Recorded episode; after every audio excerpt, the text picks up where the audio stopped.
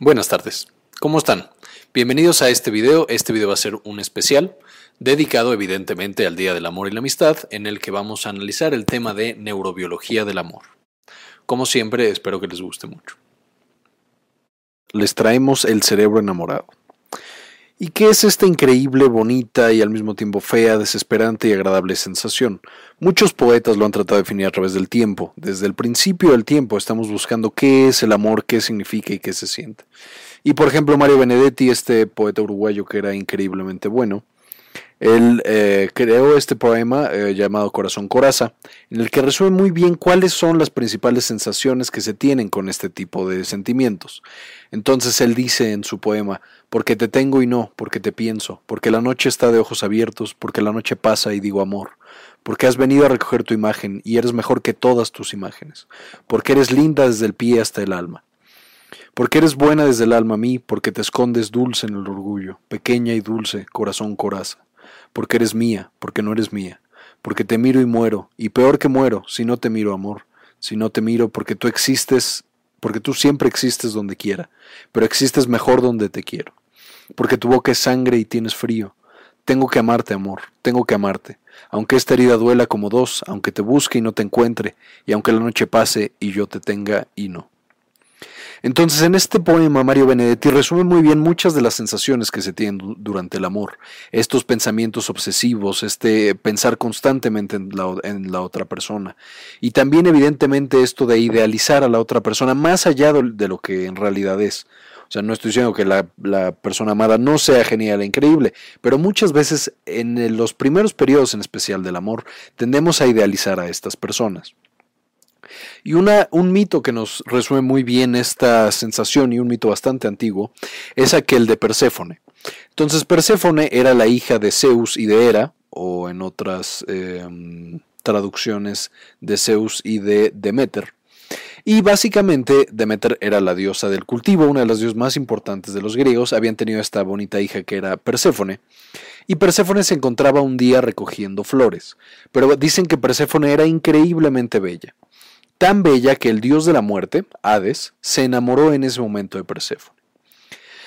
Para atraerla hacia él, porque primero siempre en el amor existe la atracción, él se transformó en una, en una flor cuando ella estaba, cuando Perséfone recogía flores, una flor blanca en el centro de un campo.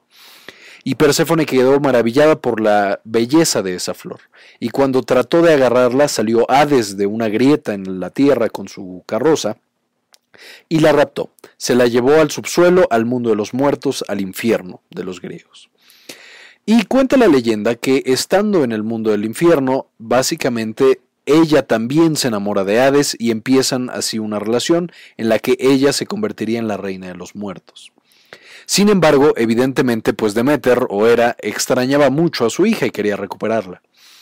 De manera que mandó gente para que rescataran a su pequeña hija. Una vez que estas personas llegaron al inframundo, pues Perséfone no quería abandonar tampoco a su familia, a su mamá, y entonces decide volver. Pero Hades le advierte que si antes de salir del inframundo ella come lo que sea, nunca será libre, siempre estará ya ligada al inframundo y siempre tendrá que regresar. Y, evidentemente, antes de que Perséfone saliera del infierno, ella come las, eh, unas nueces y entonces ya está atada para toda la eternidad al inframundo. Sin embargo, pues como tenía contacto así con el top de los dioses, con Zeus y con Hera, llegan a un trato y deciden que la mitad del año Perséfone va a vivir en el inframundo con Hades y la otra mitad del año va a vivir con Hera y va a vivir con Zeus. Y como es, es, este Hera o Demeter, la diosa del cultivo y de la tierra, la mitad del año que Perséfone iba a estar lejos con Hades, entonces toda la tierra se iba a llenar de nieve y no iban a crecer los cultivos y sería el invierno. Mientras que cuando sí estuviera, iba a ser la época de cultivo. Y esto es muy común incluso, en, o sea, en cualquier persona. Cuando tenemos a la persona amada, cuando tenemos a la persona de la que estamos enamorados, es justamente como la primavera y el verano. Todo florece, todo tiene más luz, todo tiene más felicidad, estamos más contentos en general. Pero cuando nos alejamos de esta persona amada, todo se vuelve opaco y todo se vuelve oscuro. Pero ¿de dónde viene esto? Pues evidentemente eh, esta, la conducta de enamoramiento y la conducta de eh, el amor, especialmente el romántico, que es del que voy a hablar en esta plática, es justamente la de buscar una pareja. Ese es el motivo evolutivo buscar una pareja y reproducirse con esa pareja. También aquí debo disculparme, voy a hablar básicamente de estudios que se han hecho en personas heterosexuales, porque son los estudios que más se han realizado. No significa que no pase algo muy similar en, en la mente de las personas homosexuales, y no se preocupen, haré un video específicamente de la mente homosexual más adelante. Pero por ahorita, disculpen, pero va a ser básicamente heterosexuales porque la ciencia se ha enfocado en esa área en este momento. Entonces, básicamente, antes de la etapa de la pubertad, es raro que se desarrolle este amor romántico. Sí puede existir una tendencia a ciertos romances, pero básicamente es en la adolescencia y en la pubertad cuando empezamos a tener el desarrollo de estas características. Y ¿Qué es lo que sucede en este momento? Pues evidentemente al llegar la pubertad empezamos a producir las hormonas sexuales. Las mujeres producen los estrógenos y los hombres producen los andrógenos, principalmente la testosterona. Estas moléculas entonces van a llegar a una zona del cerebro llamado el hipotálamo, específicamente un núcleo llamado el núcleo preóptico. Este a través de la vida va a estar implicada una gran cantidad de la de los motivación sexual y de la búsqueda de todo el, pues la conducta sexual. Además de madurar este hipotálamo, van a encargarse también las hormonas sexuales, la testosterona y los estrógenos, en la amígdala y en partes del sistema límbico y el sistema de recompensa, en modificar la función y hacerlo más propenso a, buscar o a encontrar esta conducta de enamoramiento. O sea, las hormonas sexuales van a permitir que empiece el proceso de enamoramiento. No siempre son esenciales, como se ha demostrado, pero por ejemplo, si nosotros disminuimos la cantidad de estas hormonas, disminuye la atracción sexual y también es más difícil, mucho más difícil, que pasemos al periodo del enamoramiento. Pero, ¿qué es lo que va a pasar? Una vez que ya tenemos estas hormonas en el cerebro y entonces nuestro cerebro ya está listo y maduro para tener o, empezar a buscar a esta pareja, pues evidentemente pasará un día, un buen día, sin estarlo esperando, va a llegar esa persona y nos va a dejar hipnotizados. Ya sea va a entrar a donde estamos trabajando o donde estamos tomando clases y la vamos a ver de lejos. Y evidentemente lo primero que vamos a ver es el rostro. ¿Por qué? Porque el cerebro humano está diseñado para hacer el rostro, ah, para ver los rostros, perdón. Y vamos a evaluar todo acerca del rostro, las características físicas, qué tan simétrico es ese rostro, qué características de ojos, qué tan diferente o parecido es a nuestro propio genoma. Y también qué expresión tiene, si nos está sonriendo, si nos ve a nosotros o si ve a alguien más. Esta eh, imagen que vamos a tener del rostro evidentemente pasa por toda la vía visual, llega al tálamo, que es donde se integran gran cantidad de la información que viene del exterior hacia el cerebro. Y una vez que llega al tálamo, va a la corteza occipital, que es donde eh, percibimos todas las imágenes. Y de la corteza occipital se va un poco anterior, a donde se unen la corteza temporal, la parietal y la occipital, a una parte del cerebro muy importante llamada el giro fusiforme, que es básicamente por aquí. Este giro fusiforme es importante porque va a determinar que lo que estamos viendo es una cara. Y no solo eso, al ser una corteza de asociación, o sea, ahí no llegan los estímulos en crudo, sino que los interpreta, o sea, la corteza occipital dijo, ok, estoy viendo unos ojos, una nariz, una boca. En la corteza fusiforme ya lo vemos como una cara, decimos, ok, es una cara de una persona. Y esta corteza fusiforme parece ser que va a decidir junto con otras partes del cerebro, que ahorita voy a mencionar, qué tan atractivo o qué tan em, Sí, qué tan atractivo nos resulta ese rostro que estamos viendo. Más o menos entre 4 y 90 segundos ya sabemos si ese rostro que estamos viendo nos gusta o no nos gusta y qué tanto nos gusta. Esto es lo que llamamos el amor a primera vista. Esta activación del, eh, giro fusiforme va a generar esta eh, sensación placentera tan intensa que ahorita voy a explicar. ¿Y qué es lo que le vamos a evaluar ese rostro para determinar si es atractivo o no es atractivo? Una de las cosas más importantes es la simetría facial. Un rostro que es más simétrico en general nos va a gustar más. De hecho, hay una página, hay un blog llamado faceresearch.org de la doctora Lisa De Bruyne y Ben Jones, Lisa De Bruyne, no sé cómo se pronuncia esto, pero básicamente ellos se han dedicado a estudiar por qué nos gustan los rostros que nos gustan. De hecho, les recomiendo mucho que entren a su página, tienen muchísima información y experimentos muy interesantes. Básicamente ellos lo que dicen es, los rostros más simétricos van a ser más atractivos para nosotros y hacen una serie de experimentos. Aquí no estoy seguro si, se llega a notar o no porque las imágenes son muy pequeñas, pero si yo les preguntara qué rostros son más, eh, más atractivos, los de la izquierda o, o los de la derecha. Y esto en general lo que va a contestar la persona es que mirándolos fijamente, los rostros más atractivos son los de la izquierda. ¿Por qué? Porque artificialmente se hacen más simétricos y entonces nos gustan más. Y esto se ha visto no solo en seres humanos, sino que la mayoría de los animales e incluso los insectos buscan eh, parejas que son más simétricas. Además, también buscamos características físicas que nosotros no manifestamos. Esto de nuevo en el caso de los heterosexuales. O sea, las mujeres prefieren más a los barbones, porque las mujeres en general no tienen barba. Y este, los hombres prefieren más rasgos eh, femeninos, como los labios más eh, más mm, pronunciados, y etcétera. Por ponerles otro ejemplo, si yo les mostraba, les mostrara esta foto, es de la famosa modelo Giselle Bunchen, y les mostrara también esta foto y les preguntara cuál les resulta más atractiva, ahí ustedes me tendrían que decir, pero normalmente sería más atractiva el rostro que es más simétrico. Entonces, de nuevo, la simetría es más atractiva para nosotros como seres humanos. Ahora, evidentemente no solo vemos eh, la simetría, porque la simetría también puede generar en el cerebro la sensación de que eso que estamos viendo es artificial o no está bien.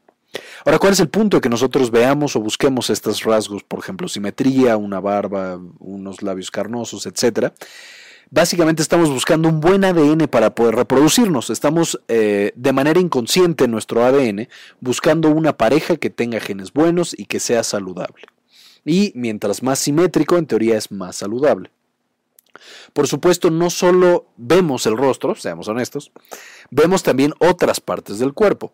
Entonces, en general, los hombres ven primero el rostro, después el área de los senos, la cadera, los muslos. Mientras que las mujeres ven el rostro, ven eh, en general la espalda, los antebrazos y también el área genital.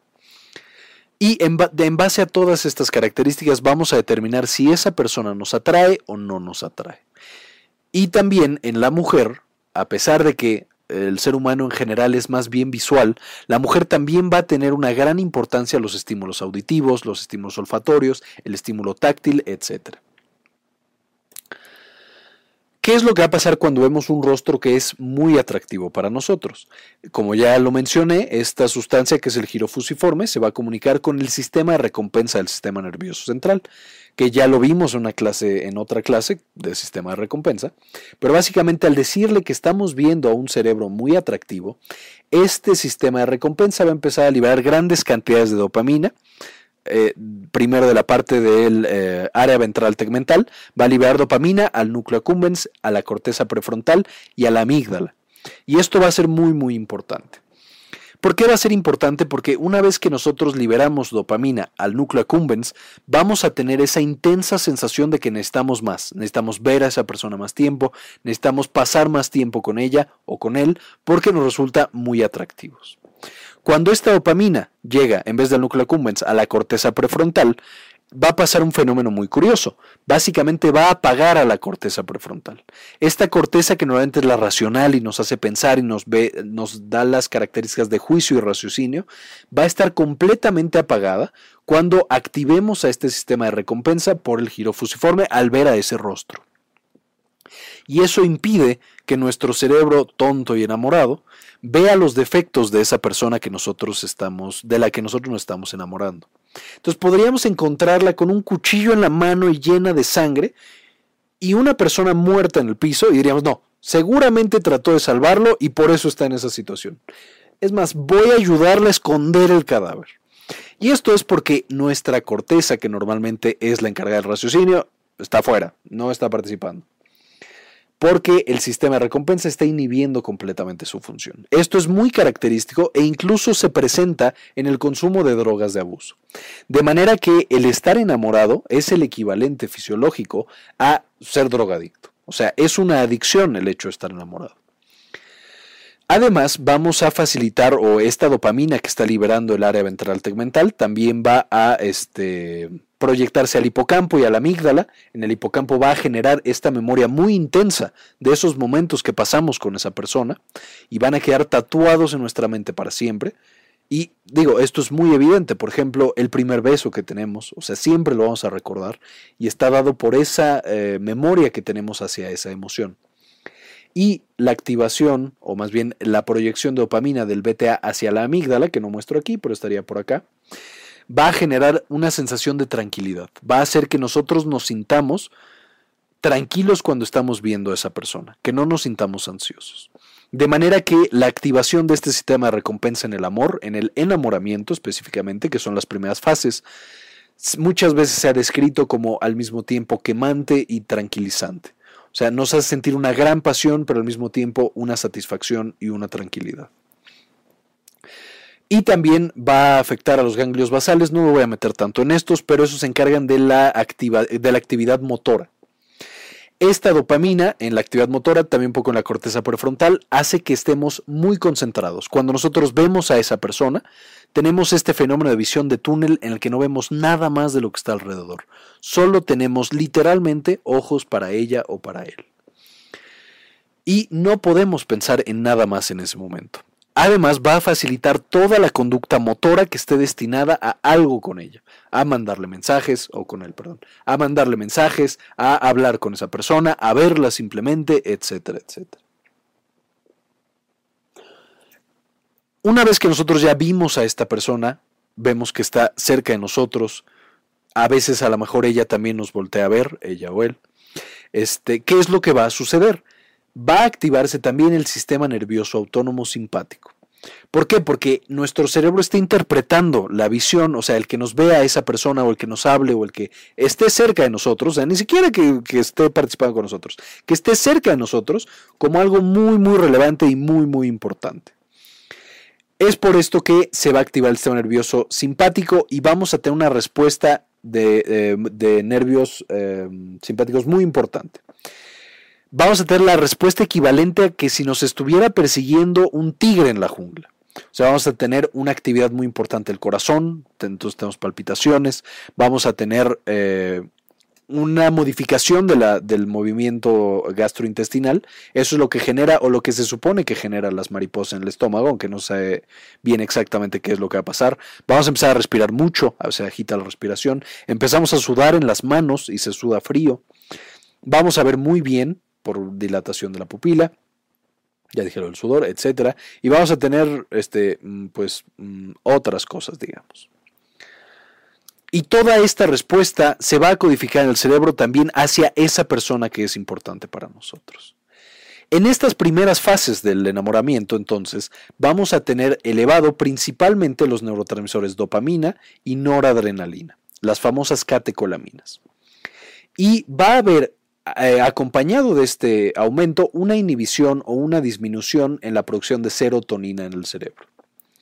Entonces, para los que no han tenido tanto contacto todavía con pacientes, pues estas son tal cual las características de un paciente que tiene trastorno obsesivo compulsivo. Y eso es justamente lo que vamos a estar viendo nosotros en los pacientes o en las personas que están enamorados. Tienen un trastorno obsesivo compulsivo dirigido hacia una persona. Entonces todo el tiempo están pensando en esa persona, tienen ideas intrusivas, ellos no lo pueden controlar. Aparece esa persona en su mente, en sus sueños, en las cosas que hacen, las cosas que leen. En todo lo que hacen va a estar esa persona.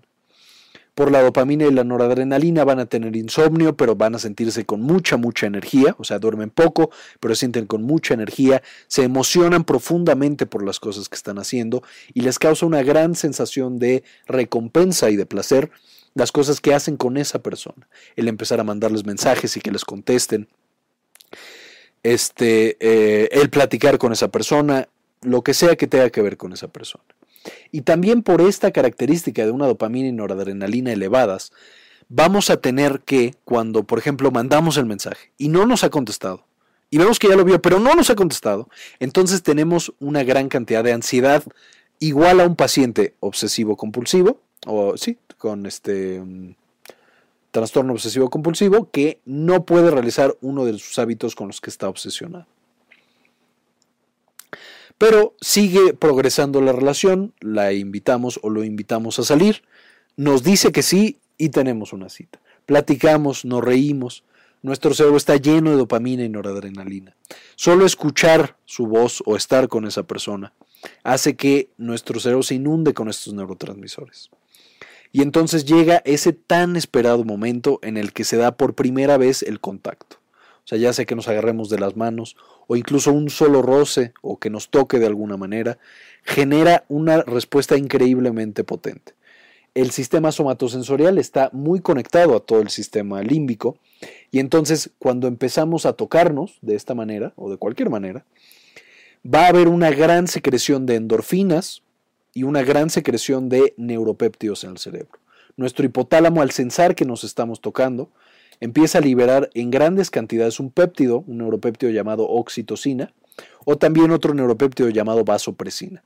Ambos van a viajar al núcleo accumbens y a la amígdala, que ya quedamos que están muy implicados en este proceso, y lo van a hacer mucho más sensible a la acción de estos neurotransmisores. De manera que van a potenciar de manera muy importante, especialmente la oxitocina, aunque cada vez estudia más a la vasopresina, pero van a potenciar de manera muy importante esta sensación que nos genera la persona deseada y la persona de la que nos estamos enamorando.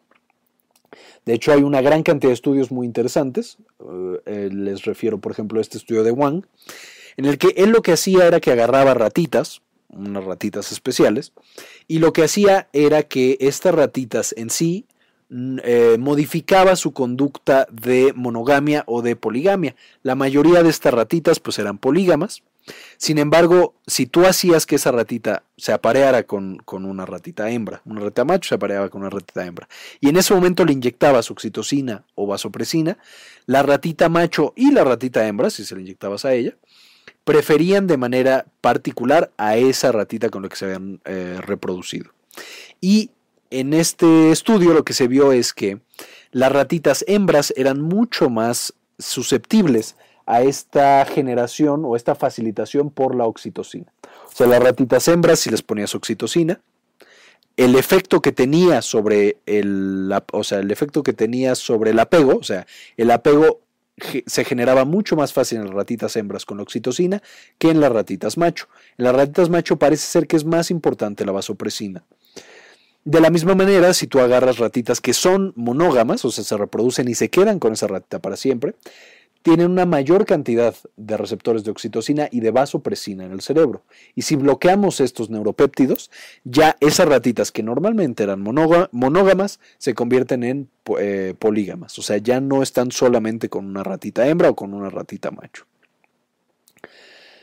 Esto va a ser especialmente importante eh, no solo cuando nos tocamos, nos abrazamos, etcétera, sino en la conducta sexual, ya en la respuesta sexual humana, debido a que en la fase de orgasmo todos estos neurotransmisores y especialmente estos dos neuropéptidos van a estar muy muy expresados. O sea, justo en el momento del orgasmo es el punto de mayor liberación de oxitocina y de vasopresina. Y debido a esto, las relaciones sexuales y el orgasmo son de los estímulos que generan más cercanía y más intimidad y más eh, apego entre una pareja. No por nada las relaciones sexuales son la base de muchas de las relaciones que existen y uno de los primeros problemas que tienen muchas relaciones es que dejan de tener relaciones sexuales. Pero dedicaré otra clase a específicamente la respuesta sexual humana porque es un tema bastante interesante. Y por fin nos acercamos, salió muy bien la cita, llevamos a esta persona a su casa, la acompañamos a su puerta, sean mujeres o sean hombres, acompáñanos a su puerta. Y lo que va a pasar en ese momento es el momento del beso. En el momento del beso no solo tenemos otra vez esta expresión exacerbada de, eh, de noradrenalina, dopamina, etcétera, de endorfinas, de vasopresina, de oxitocina, etcétera. Se ha hipotetizado que el beso es de los momentos más importantes, eh, el primer beso evidentemente, de los más importantes en una relación o en que se establezca una relación. Y esto debido a que lo que siente una persona que besa a otra persona, al olerla, al probarla, etc., se ha relacionado ampliamente con una prueba genética que estamos haciendo en ese momento. Hay, muchas, hay muchos estudios que se han hecho acerca de este tema, no todos han sido tan buenos, no todos han sido concluyentes, pero lo que pareciera estar pasando es que cuando compartimos el primer beso con una persona, pues evidentemente intercambiamos material genético. No solo intercambiamos material genético, sino que intercambiamos olores, sabores, etc. Y de alguna manera que todavía no se entiende bien cómo, nuestros cerebros pueden interpretar la información genética de la otra persona a través de una proteína llamada complejo mayor de, histocompatibilidad. Esta proteína es de las principales del sistema inmune y determina en gran medida a qué somos susceptibles y a qué somos resistentes en cuanto a infecciones y otras cosas. Y el momento de besar a alguien pareciera que de alguna manera estamos eh, pudiendo interpretar qué es o cómo es esta información genética que, tiene esta otra persona. ¿Qué tan conveniente es para mí? Y la información genética que es más disímil, o sea, que es más diferente, en general es más compatible. De manera que en este estudio que hicieron, les repito, ha habido muchos, pero les dejo solamente este para que lo chequen si les interesa, checaron parejas que habían estado juntas una X cantidad de tiempo y checaron sus antígenos mayores de, histocompatibilidad, que son estas proteínas que les menciono. Y entonces, con esto hacían un análisis en qué tan atraída estaba esa persona hacia su pareja y qué tan probable era que le fuera infiel a esa pareja. Y encontraron una relación directamente proporcional, o sea, a mayor eh, diferencia entre la información genética de ella y la información genética de él, mayor era la, respuesta sexual que tenían entre ellos. Y menor era la infidelidad que había en esas parejas.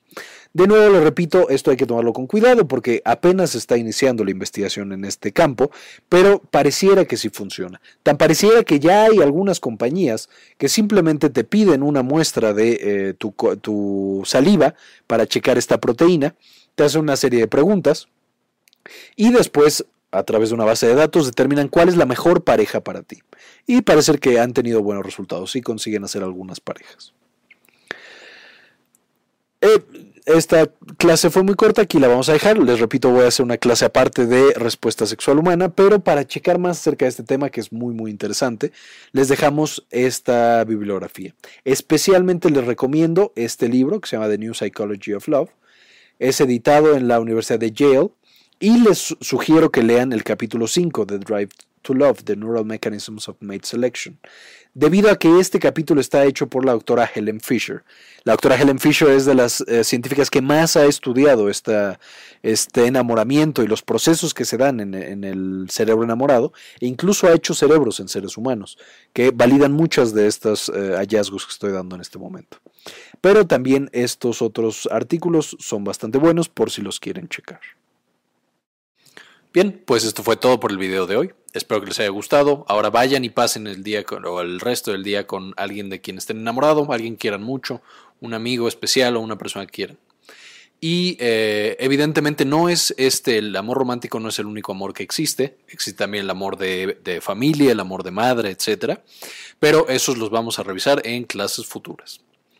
Eh, compartan el video, coméntenlo y como siempre, nos vemos la próxima.